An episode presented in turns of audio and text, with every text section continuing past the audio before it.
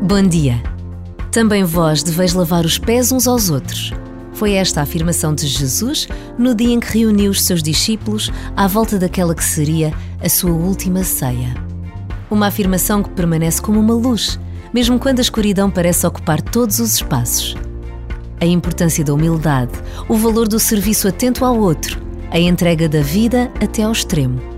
O gesto de Jesus, que hoje se repete por todo o mundo, explica com enorme clareza toda a sua vida, uma vida que atravessa a história da humanidade.